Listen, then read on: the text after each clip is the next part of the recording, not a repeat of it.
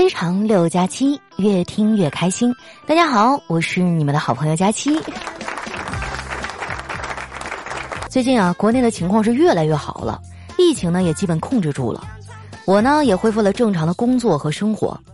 不过国外的情况好像就不太乐观了，确诊的数字啊不断飙升，很多明星和政要啊也不幸感染了。我前几天翻新闻啊，上面说加拿大总理的妻子啊确诊了，但是总理没有；西班牙首相的妻子呢也确诊了，但是啊首相没有。哎，这就让这些国家的媒体啊陷入了两难的境地了。如果领导人感染了，民众啊可能就不再相信政府了；如果领导人没有感染，那么民众就不再相信爱情了。不过话说回来啊，我们伟大的祖国呢，这次非常的给力。我昨天看电视，看到外交部呢已经宣布向八十二个国家和国际组织啊提供援助，这其中包括我们的邻居日本、韩国啊、老铁巴基斯坦，还有疫情重灾区啊，什么伊朗、意大利等等。我还在受助的国家里呢看到了塞尔维亚，很多人对这个国家十分的陌生。其实啊，塞尔维亚对我们啊是有过恩情的。中国男足啊，迄今为止唯一的一次踢进世界杯是在二零零二年，当时那个主教练米卢啊，就是塞尔维亚人。我跟你说啊，这个事儿未来一百年估计都没有人再能做到了。今年啊，实在是太难了，我觉得这样下去啊，奥运会可能也要延期了。不过我倒是想了一个办法，可以解决一切的问题，那就是今年不算。明年呢，继续叫二零二零年，这样啊，所有的大型活动都不用延期了。最重要的是啊，大家都会觉得今年是白送了一年。你看啊，年龄也不会再大一岁。这么一想啊，心情是不是就好多了？心情一好啊，抵抗力就提高了。以后要是再提起今年啊，那就叫二零一九 Pro。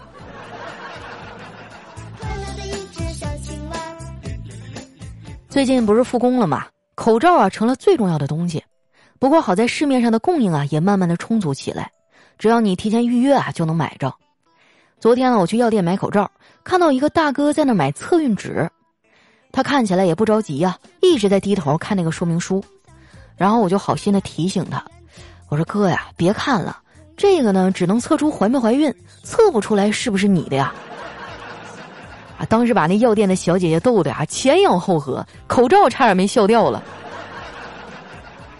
不得不说呀，女孩子笑起来那个声音啊，也太好听了，就是那种温柔的啊，软软的笑，连话里啊都带着笑意。而我就和他们不一样了，我笑起来呢，就是那种呵呵呵呵呵。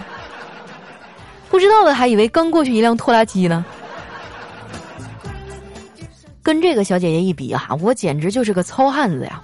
我决定了，以后我也要走淑女路线。要成为淑女啊，第一件事呢就是不能说脏话。但是这人呢，想要改变，真的没有那么容易。我试了一下，发现除非我不说话，要不然我就可能憋不住。后来还是丸子给我出了一个招儿啊，他让我用其他的词汇啊来代替这些字儿，比如说把卧槽改成怎么会这样，把尼玛哈改成你太令我失望了。把滚蛋改成，请你以后不要再出现在我面前了。他还给我举了个例子啊，比如这句话：“我操你妈，给老子滚蛋！”稍加润色啊，就变成了：“怎么会变成这样？真是太令我失望了，请你以后不要再出现在我面前了。”你还别说啊，让他这么一改，还真是现世安稳，岁月静好的感觉啊。其实吧，我有时候说脏话啊，大部分时候呢都不是用来骂人的，它单纯就是一个语气助词啊，就表示我当时很惊讶。最近我们公司啊就做了一件让我非常震惊的事儿，就是人事那边出了一个新的政策，他们在门口呢放了一个体重秤，谁迟到了就得上秤。更要命的是啊，这个秤呢还会语音播报，那个音量啊大的吓人呐，就恨不得隔壁公司都能听到。您好，您的体重六十五点五公斤，您的体重有些超重，请注意饮食，谢谢，再见。我去，这简直就是满清十大酷刑啊，有没有？不过这招是真的好使啊，我现在都不敢迟到了，天天定了好几个闹钟啊。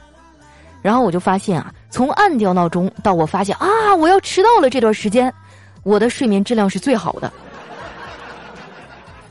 说到这儿啊，有人该忍不住八卦了，佳琪啊，你怎么这么在乎同事知不知道你的体重啊？莫非这里面有你喜欢的人？我可以非常肯定的告诉你们啊，并没有。而且呢，我们公司啊不允许同事之间谈恋爱。我觉得吧，这个政策还挺好的。公司之所以这么规定，大概就是为了给我们这些找不着对象的人呐一个台阶下。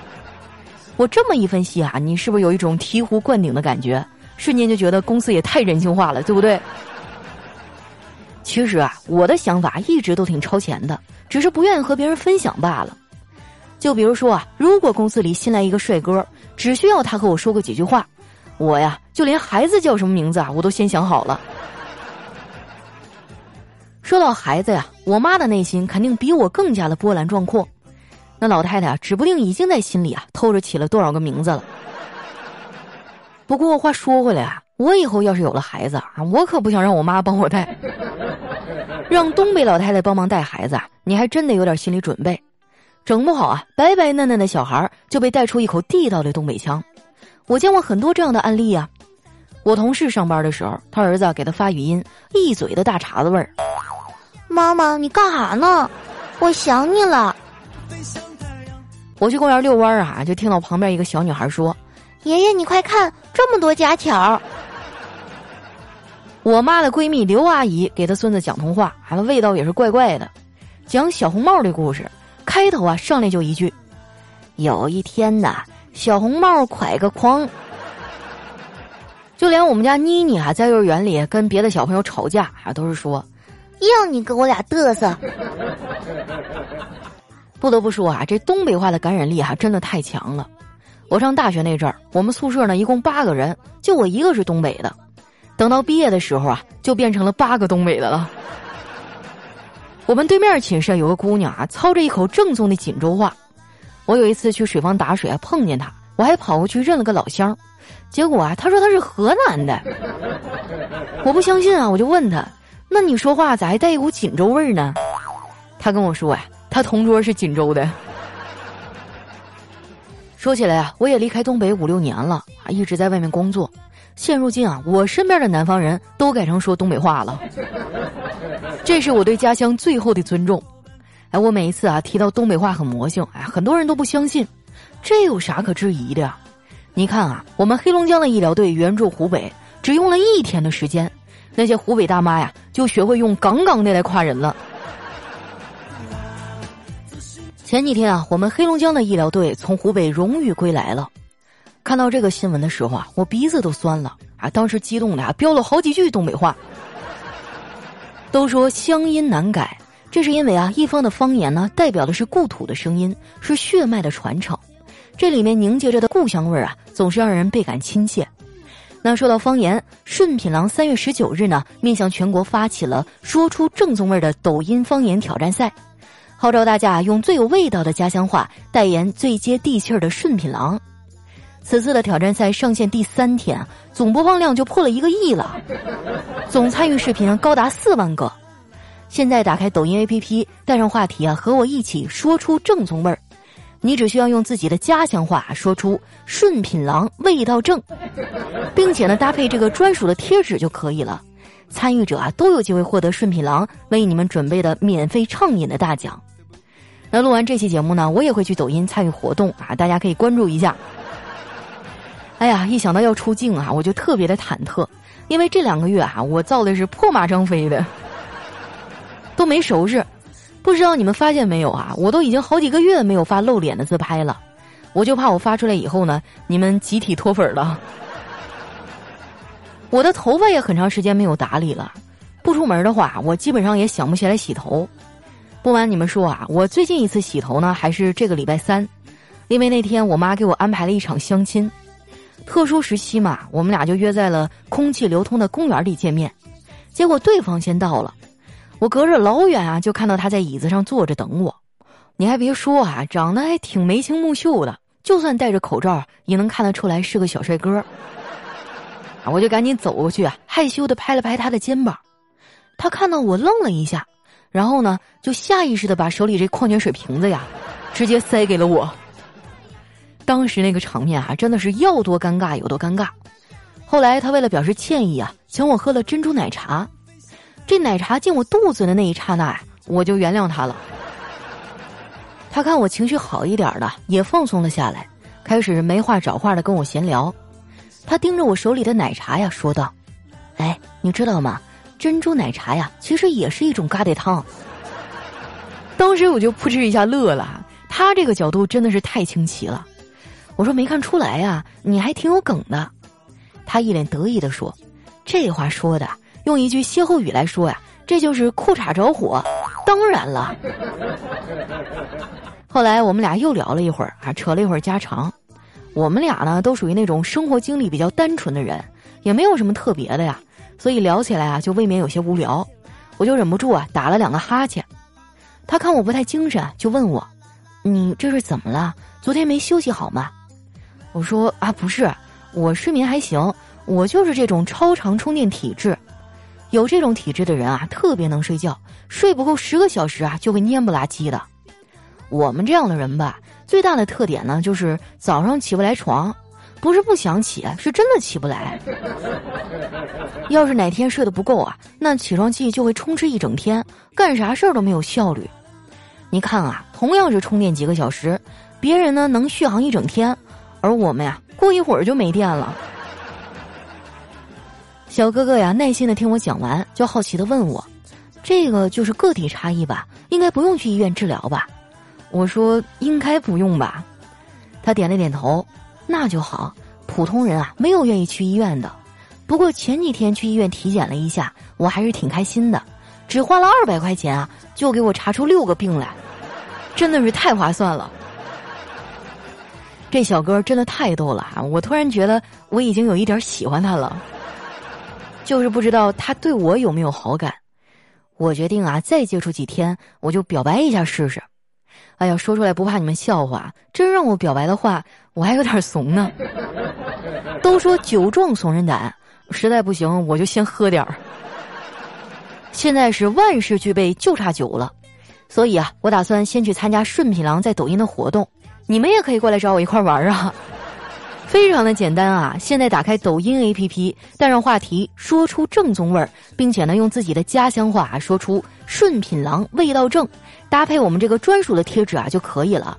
参与完之后呢，你把那个截图啊发到我们节目下方的留言区，我会从中抽取五位幸运听众，每人送出一份两瓶装的美食版小郎酒。我跟你说，这个美食版哈，你在外面是买不到的。现在我家里还藏着几瓶呢。我也特别期待有个机会啊，能和我们现场的听众们喝上几杯。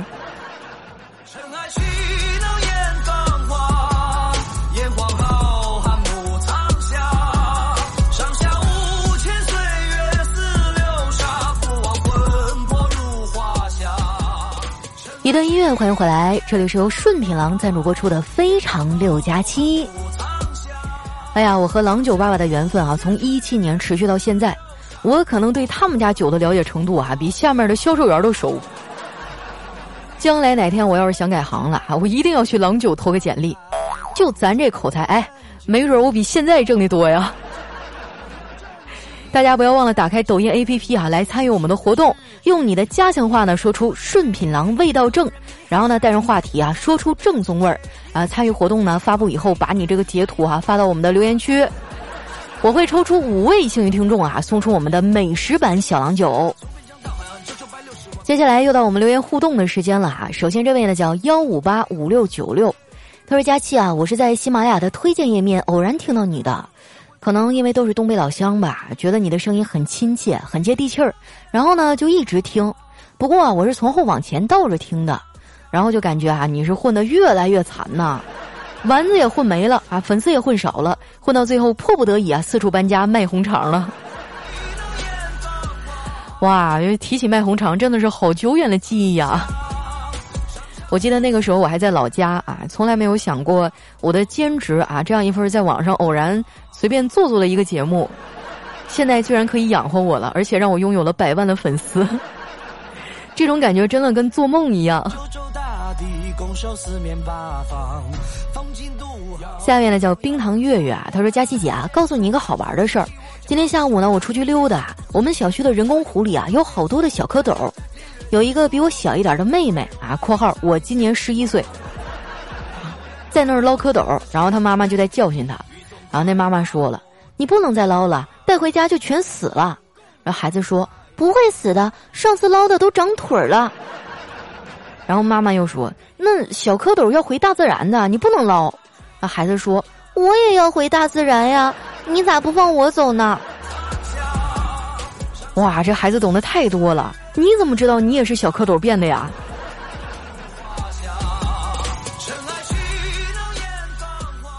下面呢叫 A L T E R I N G 哈，他说，在我们班啊，我和一个同学偶然的知道了，我们都是你的真爱粉儿。然后呢，就开始交流你的节目。他听了你的小妖不上天，我听你的非常六加七。然后呢，我们俩就通听了，并且决定啊，为你免费宣传。以后呢，你一定要在黑龙江开粉丝见面会啊，我一定会去的。啊，我争取哈，等疫情过去呢，就安排一下，好不好？说实话，我还真挺想念东北的烧烤的呀。下面呢，叫娜娜来耶。他说：“佳期啊，你有没有一瞬间就特别想出一个男朋友啊？” 废话，我哪是一瞬间，我是天天都想。来接着看啊，他说：“周五下班回家的路上，夕阳特别的美好，看着路上的男男女女，突然就涌出一种说不出的孤独和寂寞。然后我就特别希望有一个人在我身边，我可以转过头对他说：‘你看，今天的落日好美啊！’ 来杭州半年多了，除了公司和家里啊。”反正基本上都是宅在家，我也不知道该去哪儿交朋友。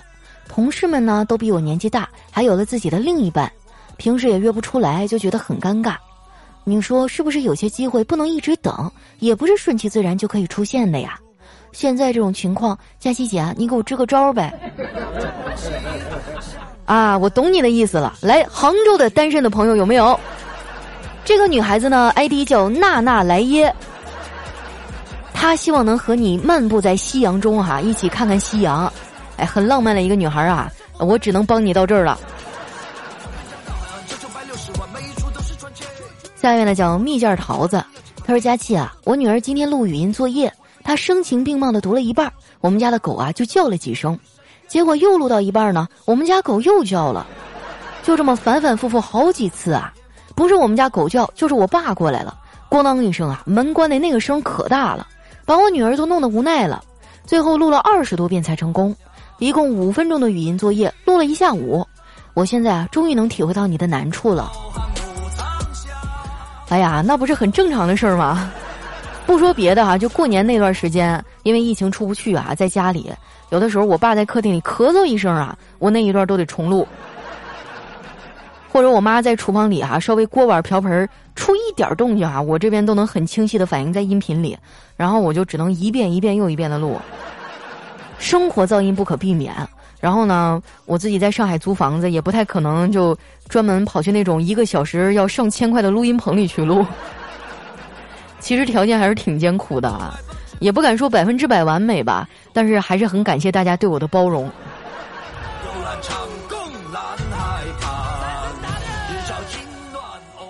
下面呢叫马武记，他说：“我把你摁在墙上，扯开了自己的领带，将你的脸庞的碎发别在耳后，挑起你的下巴，慢慢靠近，再用磁性又有魅力的声音对你说：‘佳期啊，求翻盘，求上墙啊！’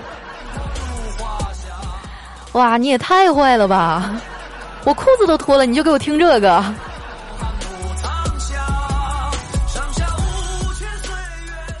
下面呢叫等待也是一种智慧。他说：“有一天啊，老婆对我说，亲爱的，如果有一天你失去了我，你会有什么感受？”我说：“嗯，就像炒菜没有了盐吧。”老婆说：“你是说失去了我，生活就会索然无味吗？”我说：“小傻瓜，我的意思呢，就是我会再去买一包。”哎，这位兄弟，你现在还活着吗？医院的 WiFi 快不快呀？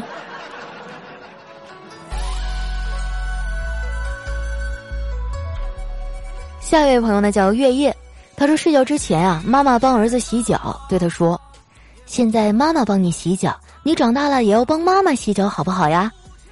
儿子啊就抬起头，一脸忧伤的说：“长大了我要把你送到幼儿园。哎，我觉得我好像和很多孩子的成长轨迹都不太一样哈。就小的时候，别的孩子去幼儿园都是哭爹喊娘的，我在幼儿园活得可好了，一天，就是那种无忧无虑的。我记得可清楚了啊，就是孩子刚上幼儿园那一阵儿嘛，妈妈们中午都不放心啊，怕孩子不好好吃饭，都会偷偷的跑去幼儿园看。我妈也去了，然后回来跟我爸说，我当时啊，左手勺子，右手叉呀，左右开弓往嘴里塞饭，吃的老香了。从那以后，我妈再也没有去看过我。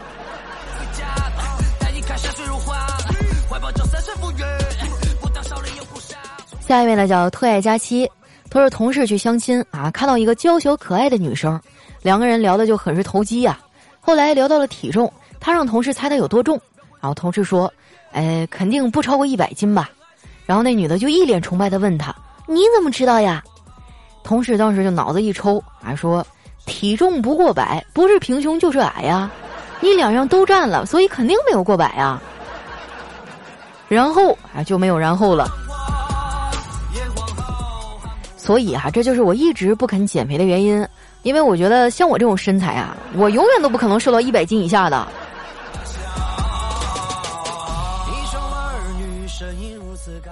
下面呢叫千山人迹，他说那些拧不开瓶盖的女生啊，都是装的，不信你让他拆个快递试试。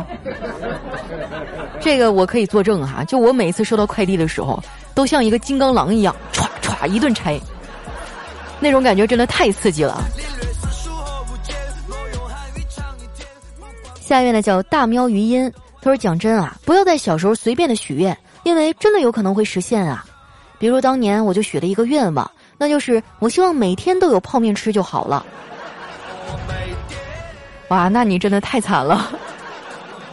不过现在的泡面也不便宜啊，我上次去逛超市啊，就那种碗面，普遍都四块五以上了。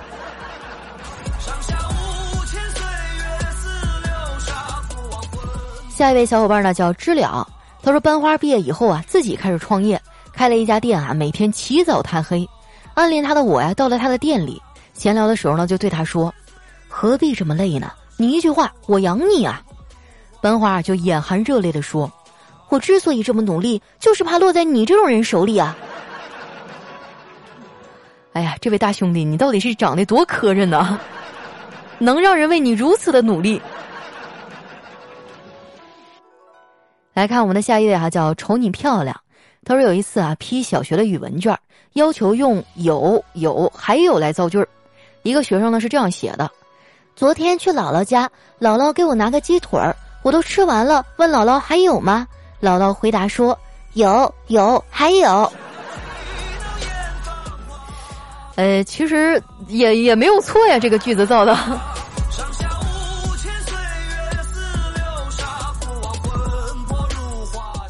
来看一下我们的下一位啊，叫紫衣婉婉。他说：“突然发现，我对自己未来的所有计划都有一个同一个开头，那就是等我有了钱。”所以直到现在啊，我的计划一个都没有完成。下面呢，叫佳期的小细腿儿。他说：“我问同事小李，我说你和媳妇儿感情怎么样啊？”小李说：“我就这么跟你说吧，我和老婆呢是经历过生死的人。”我当时就很羡慕啊！我说：“那你们夫妻关系一定很好吧？”小李又说：“我们有好几次吵架，差点就同归于尽。”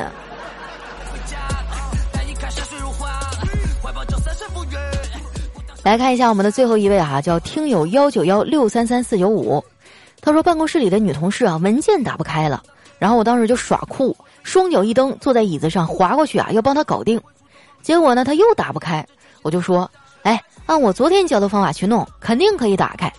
然后就看见他双脚一蹬，坐在椅子上滑了过去，直接就咚一声啊，把这电脑给撞地上了。哎，好像所有的女生啊，对电脑这方面可能都不是很精通。对于我来说，解决所有电脑问题的方式就是重启。好了，那今天留言就先分享到这儿了。喜欢我的朋友呢，记得关注我的新浪微博和公众微信，搜索“主播佳期”，是“佳期如梦”的佳期。有什么好玩的段子啊？你可以发给我，或者留在我们节目下方的留言区。那今天呢，我们将会送出五份哈两瓶装的美食版小郎酒。参与活动的方式呢，也在节目当中提到了，大家可以赶紧来参与一下喽。那今天节目就先到这儿了，我们下期再见。